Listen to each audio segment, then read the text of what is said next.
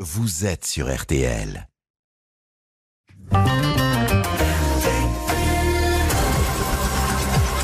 Et bonsoir à toutes et à tous. Très heureux de vous retrouver à ce rendez-vous de l'heure du crime, du lundi au jeudi euh, sur euh, RTL. Et ce soir, nous revenons sur le bilan du procès de l'affaire euh, Élodie Kulik. Le, ce procès s'est achevé vendredi dernier, euh, après 13 jours d'audience devant la cour d'assises de la Somme à Amiens.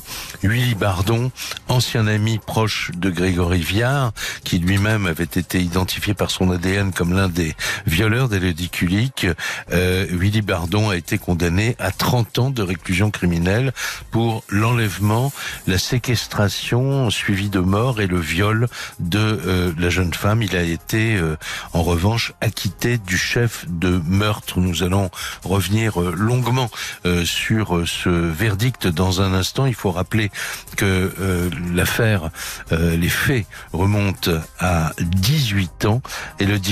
Avait été victime dans la nuit du 10 au 11 janvier 2002 près de Péronne dans la Somme euh, d'un accident provoqué par plusieurs personnes qui l'ont ensuite donc violé avant d'abandonner son corps à moitié carbonisé près d'une piste d'aviation désaffectée.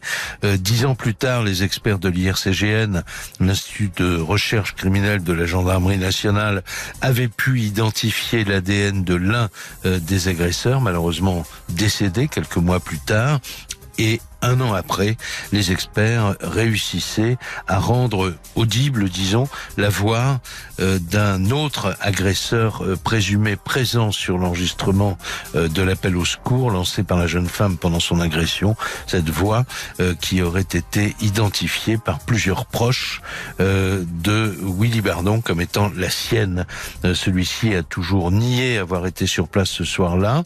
Après l'énoncé du verdict, il a d'ailleurs immédiatement tenté de se suicider. Nous allons revenir ce soir donc avec mes invités sur les questions encore sans réponse après 18 ans d'instruction et aussi sur le déroulement euh, d'un procès atypique dont le verdict a suscité en tout cas l'étonnement de ceux qui pensent que le doute doit toujours profiter à l'accusé.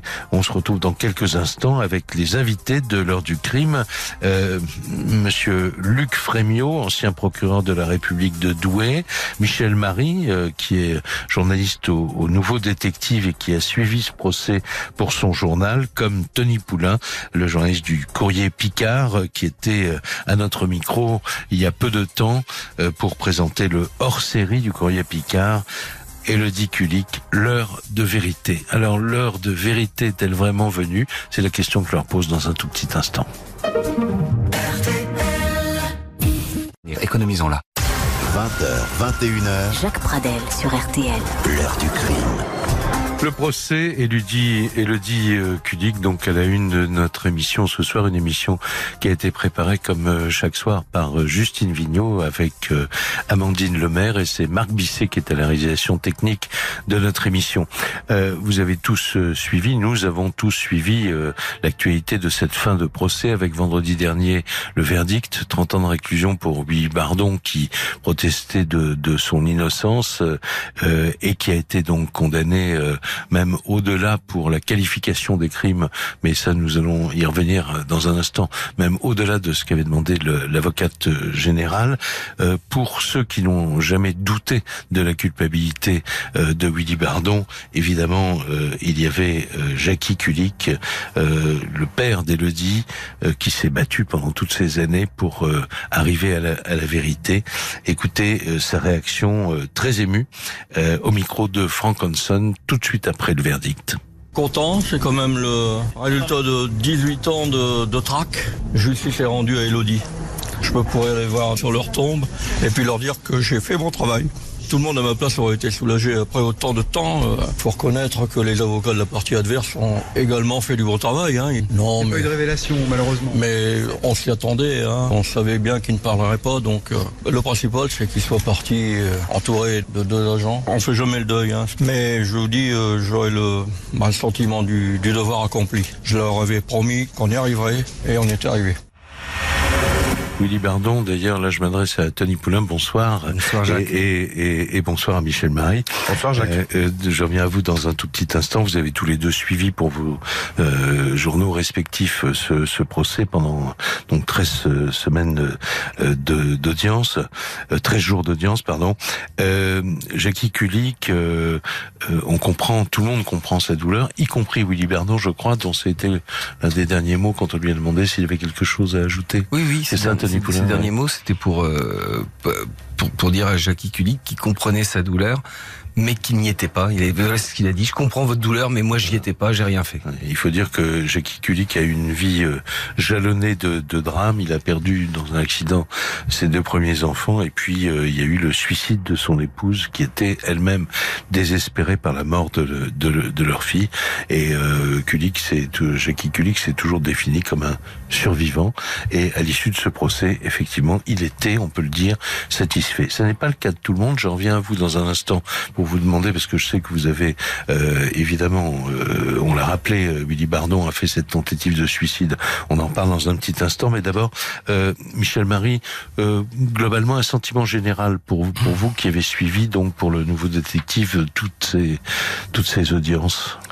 Effectivement, j'ai tout suivi et le sentiment général, c'est euh, qu'on n'a pas eu, la, me semble-t-il, la vérité euh, qu'on espérait euh, qu'on espérait avoir. On a une vérité judiciaire puisqu'un verdict est tombé. On va pas le discuter puisque la loi nous l'interdit. ces deux semaines, presque trois semaines d'audience étaient à la fois extrêmement denses beaucoup de lectures. On a très peu entendu l'accusé pour qu'il s'explique et c'est un peu dommage. Euh, Peut-être qu'il aurait jailli quelque chose de, de ce dialogue. Et euh, quand on a entendu ces, enregistrements, quand on a entendu euh, les témoins qui viennent accabler, dénoncer qui disent avoir reconnu la voix euh, de Willy Bardon, euh, on se pose quand même un certain nombre de questions. Et d'ailleurs, même l'avocate générale, dans son réquisitoire, euh, considère que l'enquête n'a pas été parfaite mm. et elle met un peu en doute. Elle est plus loin, elle a même critiqué carrément. elle a critiqué carrément l'enquête en disant que les gendarmes avaient franchi la ligne jaune. et c'est vrai que c'est compliqué d'entendre d'un côté qu'on franchit la ligne jaune et que de l'autre côté on demande 30 ans de réclusion criminelle. Après tout, c'est ce qu'elle a fait et donc c'est un peu le sentiment, si vous voulez, d'un de, de quelque chose d'inachevé. Mhm. Il reste des questions sans réponse euh, dans cette euh, très longue instruction. On va en parler beaucoup plus longuement dans un petit instant. Euh, Tony Poulain, euh, je vous demande aussi votre sentiment personnel euh, après avoir vécu, comme Michel Marie, toutes ces audiences. Mais un mot d'abord sur Willy Bardon. Donc, il a été hospitalisé dans un état grave. les oui, le vital a été engagé pendant plus de 24 heures. Euh, là aujourd'hui, il allait mieux puisqu'il a même euh, pu être entendu par les, les policiers. Dans le cadre de cette tentative de suicide, mmh. euh, puisque le procureur Damien a demandé à ce qu'une enquête soit menée. Mmh. Et donc aujourd'hui, il a été entendu par les par les policiers. Il, il est tiré d'affaire, a priori sans séquelles. Et euh, d'ailleurs, ces avocats, dès aujourd'hui, ont fait appel de la décision qui a été prononcée vendredi. Et nous retrouverons en fin d'émission, d'ailleurs, Maître Daco, donc euh, l'avocat de, de Willy Bardon. Une pause tout de suite, et dans quelques instants, nous allons euh, avoir le sentiment de Luc Frémiot. Luc Frémiot, avocat général pendant de très très nombreuses années dans cette région du Nord qu'il connaît parfaitement bien, notamment à, à Douai, à qui nous avons demandé euh, ce soir de participer à cette émission pour dire quel est son sentiment de juriste, de magistrat, d'ancien avocat général. À tout de suite. 20h, 21h, l'heure du crime. Jacques Pradel sur RTL. .fr 20h, 21h, l'heure du crime. Jacques Pradel sur RTL. Est-ce qu'on peut dire que le procès qui s'est achevé vendredi devant les assises de la Somme a été euh, véritablement euh, l'heure de vérité du dossier de cette affaire euh, Elodie euh, Kulik qui remonte donc euh, à 18 ans, comme on l'a rappelé tout à l'heure. C'est une question que je vais poser tout de suite d'ailleurs à Luc Frémiot, ancien procureur de la République de Douai, ancien avocat général, ancien substitut général. Bonsoir Luc Frémiot. Bonsoir Jacques Pradel. Et merci d'avoir accepté euh, de, nous dire comment vous avez suivi vous-même en tant que, magistrat, enfin, même si vous êtes un jeune retraité, euh, cette, cette affaire euh, c'est un grand mot de dire que, que je l'ai suivi parce que ça fait bien longtemps, ma pratique des assises m'a enseigné que suivre un dossier, euh, en lisant les journaux, euh, en recueillant des éléments à gauche et à droite, ne permet pas d'avoir une, une, conviction ou, ou, une idée euh, précise sur le sujet. Mmh. Ce, que je peux vous dire, c'est qu'on est effectivement dans un dossier qui est, qui est hors norme, où, où la tragédie, l'immense douleur côtoie les aspects juridiques, et ce mélange est toujours détonnant, toujours extrêmement compliqué. Euh, J'entendais tout à l'heure mon excellent ami Michel Marie nous dire qu'on n'avait pas trouvé la vérité dans cette affaire, mais je dois vous avouer que dans l'ensemble de ma carrière, eh j'ai rencontré un grand nombre d'affaires où on avait le même sentiment. La vérité, on ne sait que l'approcher, c'est une vérité judiciaire. Et cette vérité judiciaire, c'est quoi? Bah, C'est une simple, intime conviction. Voilà la réalité. C'est-à-dire que dans, dans l'affaire, pour revenir à l'affaire Kulik, euh, il y a une certitude, euh, parce que cette, cette certitude a été confortée euh, par la comparaison ADN entre un ADN trouvé sur la scène de crime et l'ADN de Grégory Viard, euh, qu'on a identifié euh, après sa mort malheureusement, mais on a exhumé son corps. Et donc, euh, de ce côté-là, on est certain de sa participation à ce qui s'est passé ce soir de, de janvier 2002. Euh, quant à Willy Bardon, euh, qui était dans le box des accusés, euh, on entend tellement dire que le doute doit profiter à l'accusé, et apparemment la, preuve principale de sa participation était constituée par cet enregistrement de quelques secondes assez difficile à interpréter. Oui, bien sûr, mais mais en fait, permettez-moi de vous dire que bah, il n'y a pas eu de doute manifestement puisqu'il y a eu cette condamnation. Le doute, elle a été chez les observateurs. Chez les jurys, il n'y a pas eu de doute. Mhm. dans la cour, il n'y a peut-être pas eu de doute non plus. Vous savez, c'est très compliqué parce que lorsque l'on voit ça de l'extérieur, on ne connaît pas le, potentiel explosif d'une déclaration. Mhm. Une déclaration, euh, euh, un témoignage, euh, des silences, peuvent constituer des, des présomptions d'une lourdeur extrême dont ensuite euh, on ne peut pas faire d'économie. C'est toute une ambiance de procès d'assises.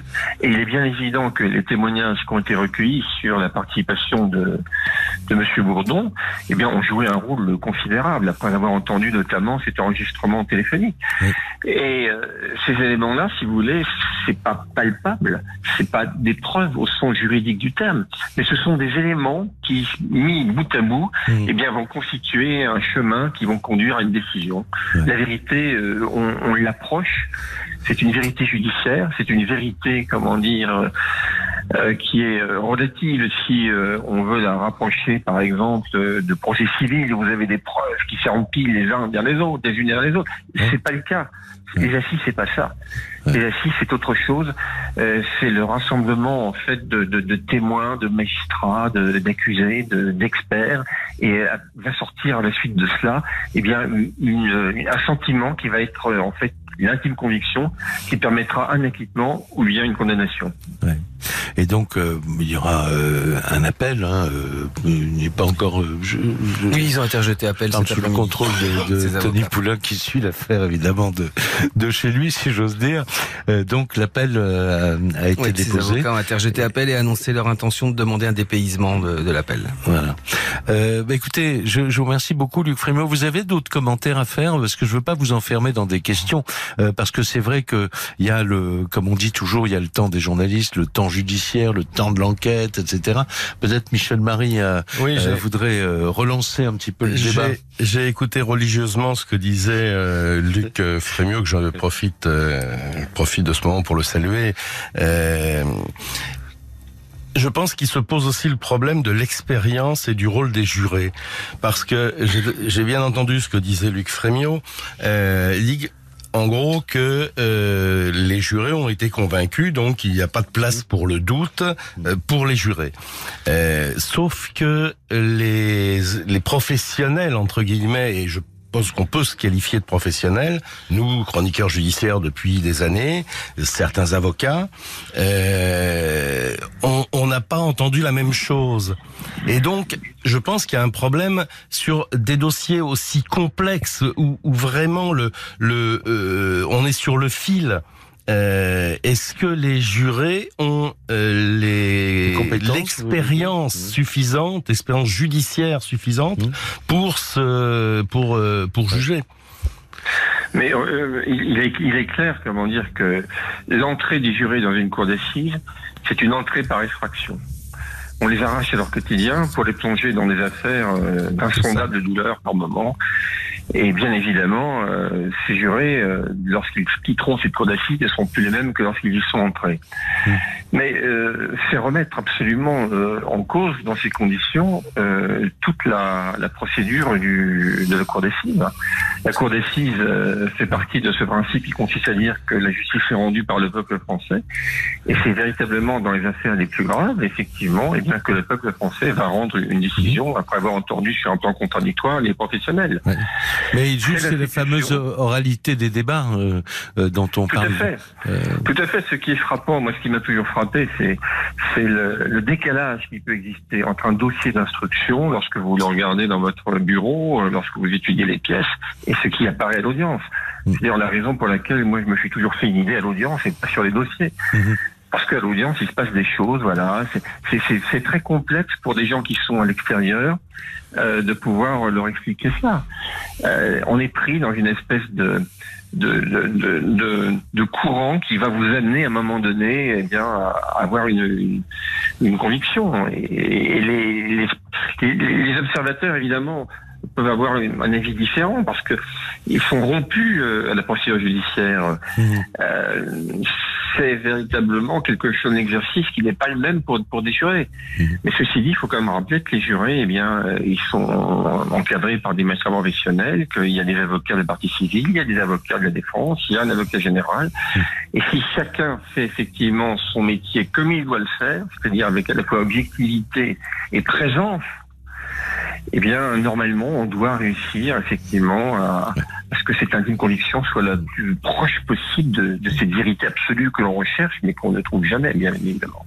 Écoutez, je vous remercie beaucoup parce que les questions qui se posent et qu'on se pose dans, dans l'opinion euh, nécessitaient une intervention de, de, du type de celle que vous venez de faire, hein, parce que euh, je ne suis pas votre très ancien ami, mais j'ai beaucoup de respect pour ce que vous représentez dans, dans ce métier de, de, de magistrat. On avait vraiment envie euh, d'entendre comme ça, d'avoir une petite explication de texte sur la manière dont se déroule un, un procès euh, en France, et c'est la loi, donc euh, les jurés ont euh, euh, jugé en leur intime conviction. Voilà.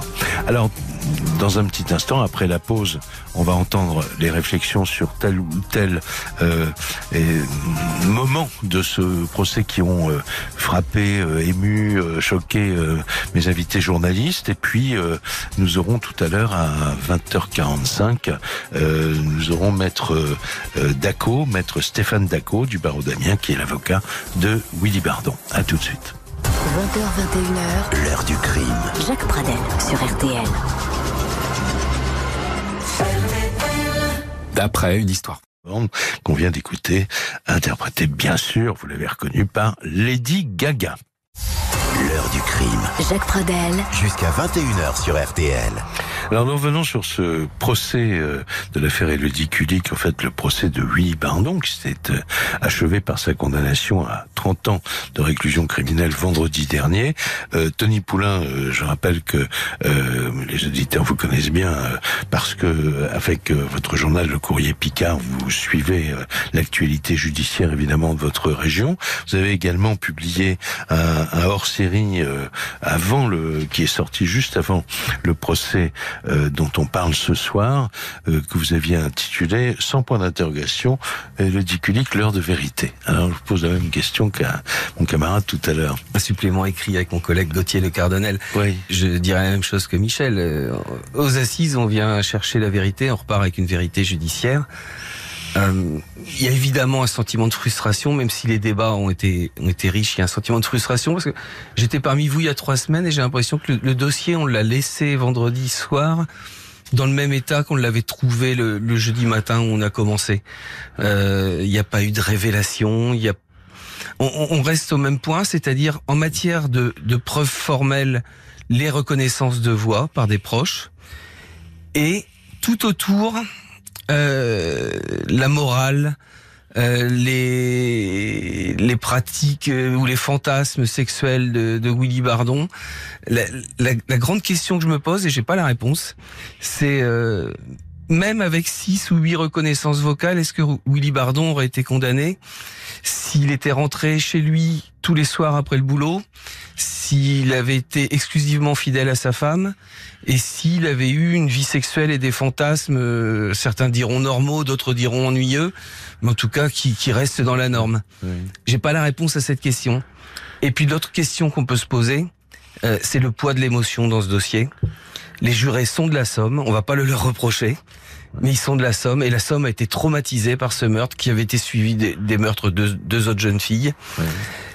Les habitants de la Somme, je crois comme les habitants de toute la France euh, ont été émus par le par le combat de Jackie Kulik, euh, par les par les malheurs qu'il a vécu en plus de, de la mort euh, horrible de, de, sa fille. Au, au, passage, je vous interromps simplement pour dire parce que je crois que je l'ai eu d'ailleurs sous votre plume, euh, ou, ou peut-être dans un entretien qu'il a eu avec Frank Hanson, notre correspondant dans le dans le Nord, mais il tenait à ce que l'enregistrement de la voix de sa fille appelant au secours soit diffusé. Oui, et soit diffusé en public, puisque la question s'est hein, posée. Le... On se disait, ça va être une partie donc euh, euh, du procès où on fera sortir la salle. Mm. Et non, il, lui voulait que tout le monde puisse oh, entendre. il m'a confié un moment, il a dit, moi, je, vu ce que j'ai subi, maintenant, euh, il n'y a, a, plus rien qui me fait peur.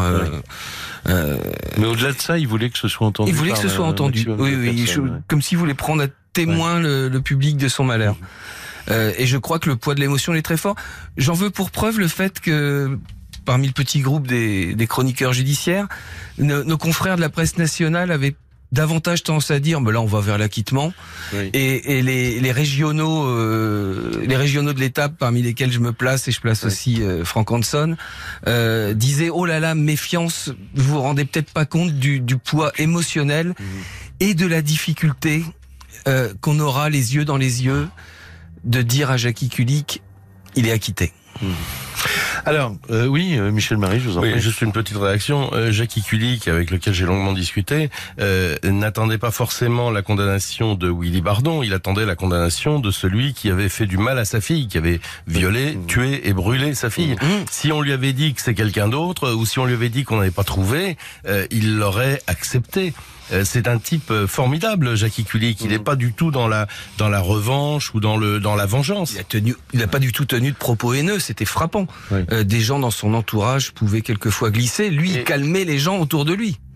Et juste une petite euh, remarque, quand vous disiez tout à l'heure, ou quand tu disais tout à l'heure, pardon, euh, que euh, si Willy Bardon était rentré tous les soirs chez lui, etc., il n'aurait pas été ami avec Viard. S'il avait une vie sexuelle normale, s'il n'avait pas été saoulé tous les soirs dans les bars, il n'aurait pas été le copain de Grégory Viard. Et donc, par conséquent, on serait pas venu le chercher. Je pense que c'est, il y a aussi cette cette notion. Si on arrive sur Willy Bardon, c'est parce qu'il est le meilleur ami de Grégory Viard, parce qu'ils sont tout le temps fourrés ensemble, qu'ils vont se saouler tous les soirs dans les dans les bars, là, le cocard ou le coq vainqueur, je sais plus. Euh, ils font du 4-4 la nuit, etc. Hmm. Alors, on va faire une pause. On va se retrouver, on va entendre Maître Daco aussi avant de, parce qu'on aura Maître Daco en direct euh, à 20h45, mais je voulais euh, qu'on entende la réaction qu'il avait eue tout de suite après le geste de, Willy Bardon, donc qui s'est suicidé, qui a fait cette tentative de suicide dans le tribunal même, juste à, à l'instant où il venait d'être d'être condamné. Une pause donc et on, se retrouve euh, dans un instant. L'heure du crime. Sur RTL.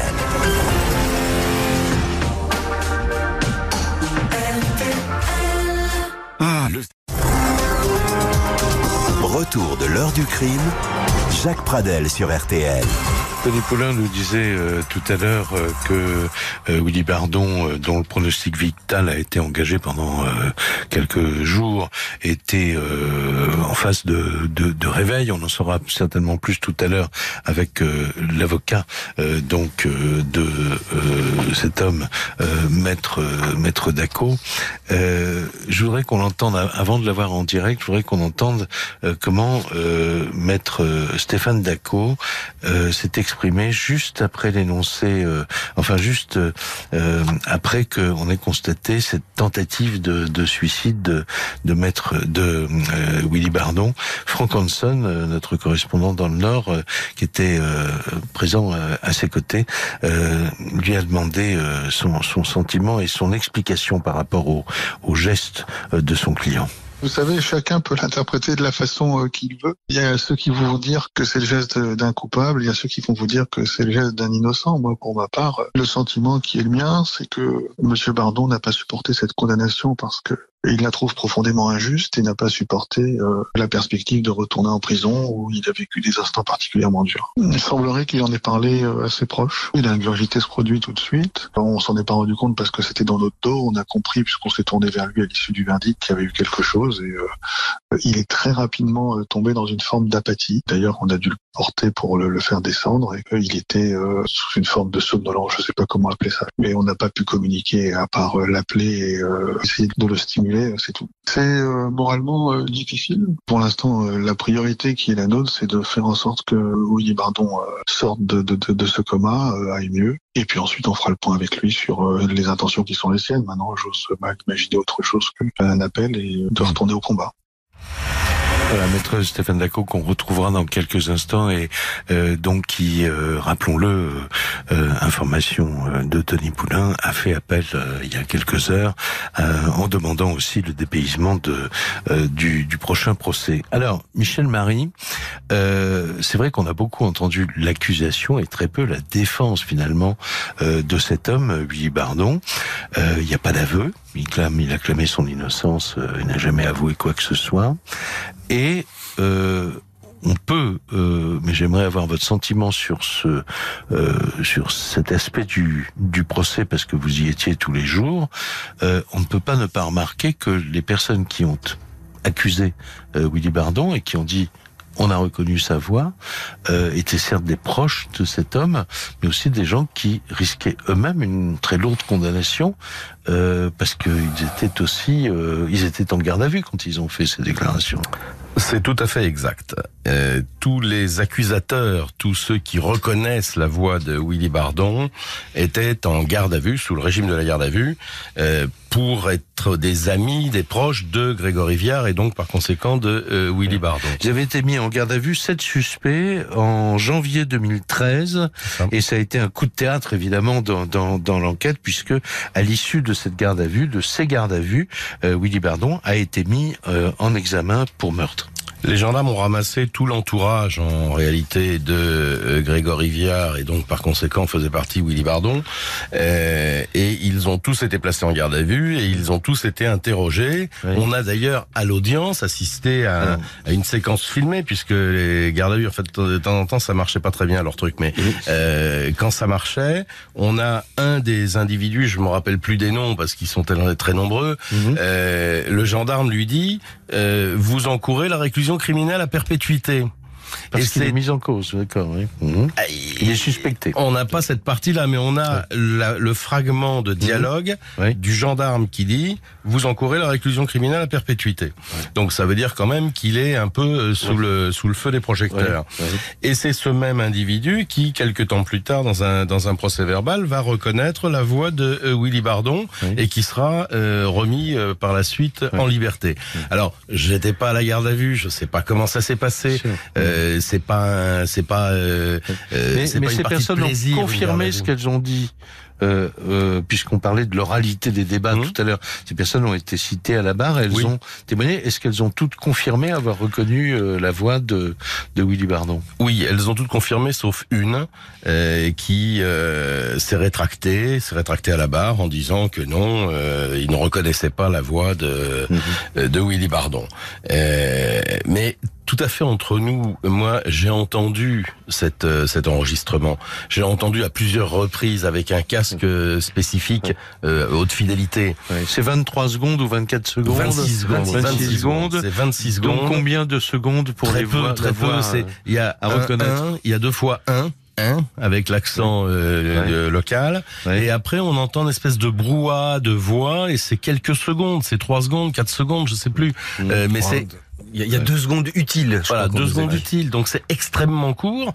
Et euh, très honnêtement, je me demande comment on peut reconnaître une voix dans, dans ces conditions-là. Hmm. Alors il y a eu des experts. Euh, je précise quand même que l'avocate générale, dans son réquisitoire, quand elle parle d'un expert, pas de tous évidemment, hmm. elle euh, elle le traitait de, de charlatan. Charlatan. Ah bon? Absolument. Donc ça, vous voyez, c'est, moi, c'est, ce sentiment un peu de cafouillage. Mais ça, n'a pas fait vaciller son intime conviction, apparemment, puisqu'elle requiert. Non, non, non, elle a, elle a critiqué l'enquête euh, en disant que les gendarmes avaient franchi la ligne jaune, et ensuite, elle a euh, traité donc le euh, l'expert envoie un certain expert envoie donc deux charlatans. C'était quand même très. Bah, elle reconnaît, il y a, et puis elle parle aussi d'un loupé au début de l'enquête, puisque alors c'est un peu compliqué, mais on aurait peut-être pu identifier. On aurait peut-être pu Rivière avant sa mort. 2000, euh, ouais, fin 2002, on aurait pu identifier. Parce qu'on n'avait pas tenu compte de d'une plainte qu'une ex-compagne de lui avait déposée. Tout à fait, tout à fait. Et Donc en fait, vous sortez de ce de ce procès non pas frustré, mais avec beaucoup de questions, quoi. On, on Malgré ce qu'a dit tout à l'heure Luc Frémiot. On ressort, mais non, mais Luc Frémiot, il a il a un discours euh, qui est qui est à la fois intelligent et, et un discours de magistrat. Mhm. Euh, moi, j'ai mon discours de chroniqueur judiciaire, de journaliste. Je suis pas frustré. Je suis euh, un peu. Euh, j'ai le sentiment d'avoir assisté à un grand cafouillage mhm.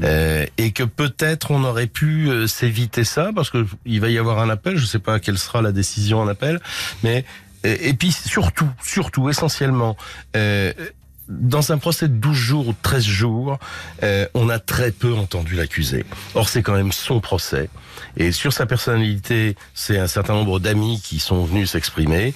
Euh, sur les faits, c'est tous ces délateurs qui sont venus euh, dire ce qu'ils avaient à dire. dit que les faits, il n'y était pas. Donc voilà, les gendarmes, les experts, etc.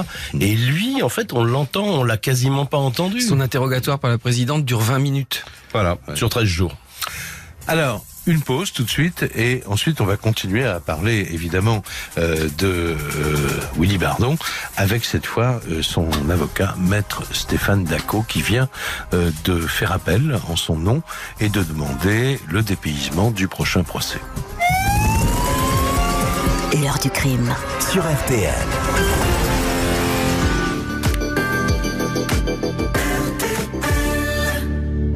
Et Caléo Jusqu'à 21h sur RTL. Jacques Pradel. L'heure du crime. Et nous retrouvons pour la dernière partie de, de cette émission maître Stéphane Daco, donc euh, l'avocat, l'un des avocats de, de Willy Bardon. Euh, bonsoir maître.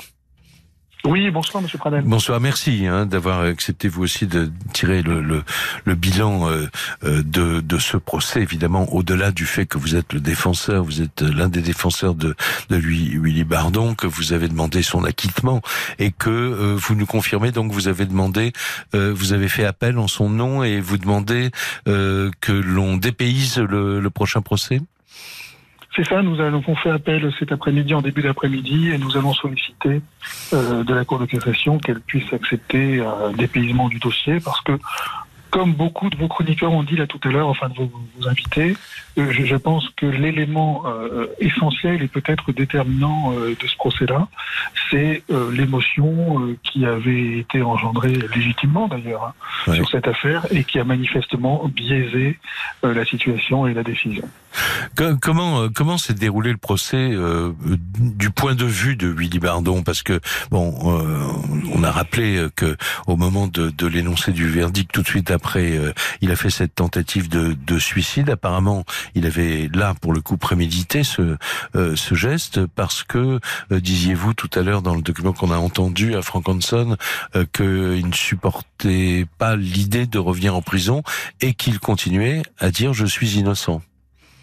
Oui, tout à fait. Le, le, tout au long du procès, euh, vos, vos, vos, invités ont indiqué qu'il avait très peu parlé. Euh, on l'a senti complètement euh, écrasé sur sa chaise, très attentif, mais euh, complètement, euh, voilà, écrasé par le fait de comparaître devant une cour d'assises et par l'enjeu. Mais vous pensez, vous, en tant que, que défenseur, qu'il s'est très peu exprimé Vous ne pouviez pas faire en sorte qu'il s'exprime plus? Écoutez, c'est pas nous qui dirigeons les débats. Hein. C'est comme ça que, que, que l'audience a fonctionné. Oui. Euh, lui a eu au moment où il a, on lui a donné l'opportunité à parler, à s'est exprimé, a été euh, assez clair sur sa position, mhm. euh, n'a jamais nié. Euh, on a parlé tout à l'heure de sa personnalité, a nié, euh, n'a jamais nié cette personnalité, a indiqué qu'il comprenait avoir pu euh, par le passé avoir un comportement désobligeant. Et puis surtout, quand il a dû s'adresser à la Cour sur sa responsabilité, il n'a pas fui en tous les cas la nécessité de parler il n'a pas hésité à regarder Jackie Kulik droit dans les yeux et à lui dire euh, son innocence. Mhm. Mais euh, juste encore euh, une précision. on lui a demandé s'il avait un alibi pour la nuit du meurtre. Oui, mais euh, Monsieur Pradel. c'est pour ça que je vous pose la question, c'est parce que ça semble. Si on demande à n'importe lequel d'entre nous ce qu'on faisait dans la nuit du 10 ou 11 janvier 2002, on aurait du mal à répondre évidemment, mais on lui, on ne lui a pas posé cette question. On lui a posé cette question dix ans après les faits, c'est ça? Tout à fait, tout à fait. C'est l'un des loupés de ce dossier. Vous, l'avez indiqué tout à l'heure, on aurait pu aller beaucoup plus vite, euh, notamment euh, en fin 2002, euh, mm. lorsque l'une des protagonistes s'est envoyé des lettres anonymes en dénonçant exactement ce qui s'était passé. Malheureusement, il y a eu un loupé. et je pense qu'à cette époque-là, si on l'avait interrogé, euh, et si on avait en tous les cas fait les vérifications nécessaires, notamment les vérifications en termes de factures détaillées des téléphones portables, on aurait peut-être pu trouver quelque chose. Malheureusement, on le convoque dix ans après et tout est tout est fini à ce moment-là. Euh, je vous interromps deux secondes pour euh, Tony Poulain et, et, euh, et Michel Marie qui veulent tous les deux intervenir. C'est juste que Michel Marie, très vite. Excusez-moi. C'est juste qu'à cette époque-là, fin 2002, Grégory Rivière était encore vivant. Oui, bien sûr. Oui, Absolument. Absolument. Euh, au moment où, au moment où on aurait pu, euh, et d'ailleurs Grégory Vière est entendu, euh, la gendarmerie de Saint-Simon, qui est le, le, le, le lieu de, compétent, écrit au procureur de la République en disant écoutez, on vous signale quand même qu'il y a un lien en termes de, de, de, ce qui est dénoncé, une référence explicite à l'affaire de, d'Élodie Kulik, et malheureusement le, parquet ne fait pas le lien, en tous les cas ne fait pas le nécessaire. C'est à ça que faisait allusion certainement l'avocate générale. Alors Tony Poulain, je vous ai vu réagir aussi. Oui, bonsoir maître Daco. Vous, avez pu consulter maintenant la, feuille de motivation. Est-ce que, est-ce qu'en la lisant, vous, pouvez dire ce qui a fait basculer la décision des jurés, ce qui, ce qui a emporté l'adhésion des jurés? Euh, Lorsqu'on lit cette feuille de motivation, on comprend que, euh, en tous les cas, euh, l'explication qui est donnée, c'est que des proches l'ont reconnu, euh, on fait pas de référence aux expertises. Hein. Il y a très peu de références aux expertises, alors que ça a été, euh, on y a consacré une journée entière et il y a pas moins de 18 expertises vocales. Et puis deuxième élément, euh, très clairement, la, les, jurés ont été sensibilisés par la personnalité de Willy Bardon. C'est ce que vous disiez tout à l'heure d'ailleurs. on s'est beaucoup plus attaché à sa personnalité qu'au fond de ce dossier. Mmh. Alors maintenant, donc, euh, euh, il y aura un, autre procès. À quelle échéance, maître? Est-ce qu'on peut le prévoir? Oh, il y a deux options. Nous allons déposer une demande de mise en liberté euh, assez rapidement, puisque M. Bardon était libre avant son procès. Le principe, lorsqu'un accusé euh, a été en détention provisoire, ce qui reste, lorsqu'il était en liberté, c'est a priori qu'il euh, soit remis en liberté. Mhm. Parce qu'à partir du moment où il y a appel, en fait, il est présumé innocent jusqu'à une autre décision de justice. C'est bien ça? C'est cela. Et si jamais euh, une, euh, si jamais il devait rester en détention, le délai légal c'est d'un an entre les deux, mhm. entre les deux condamnations. Si jamais il devait être remis en liberté, euh, il y a beaucoup moins de, il n'y a pas d'obligation légale et donc le, délai serait peut-être un peu plus long. Maintenant, je pense aussi que la volonté des uns et des autres, c'est peut-être d'avoir un, un, appel assez rapidement. Et encore une question. Je vous pose toutes les questions de néophyte, évidemment, mais c'est parce que tout le monde se pose ce genre de, de, de questions. Euh, est-ce que la justice doit motiver le fait d'accepter ou de refuser de dépayser un procès en appel? Oui, euh, nous nous allons expliquer euh, quels sont les motifs qui nous amènent à le faire, et, je crois que et, euh, Monsieur Poulain et Monsieur Marie ont été assez clairs là aussi en disant que et vous avez fait référence d'ailleurs à, enfin c'est je crois que Tony Poulain qui a fait référence à ce que disait Frank Hanson, votre journaliste, mmh. qu'il fallait se méfier. Et c'est vrai que lorsqu'on écoutait les, les, journalistes, quand on discutait un petit peu pendant les sorties d'audience, le sentiment partagé c'était que si mmh. dans ce dossier-là il n'y avait pas de doute jamais. Et c'est vrai que l'émotion et le, le, fait de, de peut-être regarder un jour euh, Jackie Kulik, croiser un jour Jackie Kulik en disant, ben oui, vous savez, on a acquitté euh, l'accusé parce que parce que finalement il n'y avait pas grand-chose dans le dossier. Euh, c'était peut-être mm. aussi une crainte qui a habité certains au moment de voter. Alors on va essayer de pas déborder le temps qui nous est imparti, mais je, je, vous pose quand même cette dernière question, vous demandant une réponse assez rapide. Euh, le deuxième procès, ce sera le même dossier, ce sera euh, le même accusé, euh, ce seront les mêmes arguments des uns et des autres. Comment espérer une, une, euh, décision différente? D'abord peut-être en espérant que les gens se laissent pas gagner par l'émotion et soient pas écrasés euh, avant déjà d'entrer dans la salle d'audience euh, par euh, tout ce qu'ils ont pu lire dans la presse Donc locale. d'accord. Voilà, moi je pense que c'est l'élément essentiel et puis ensuite on espère être écouté sur l'ensemble des arguments dont on a débattu et, que vos, vos, chroniqueurs, en tous les cas vos invités, ont très bien décrit tout à l'heure. En tout cas, je vous remercie beaucoup. Merci infiniment d'avoir accepté notre invitation ce soir. L'émission est maintenant terminée.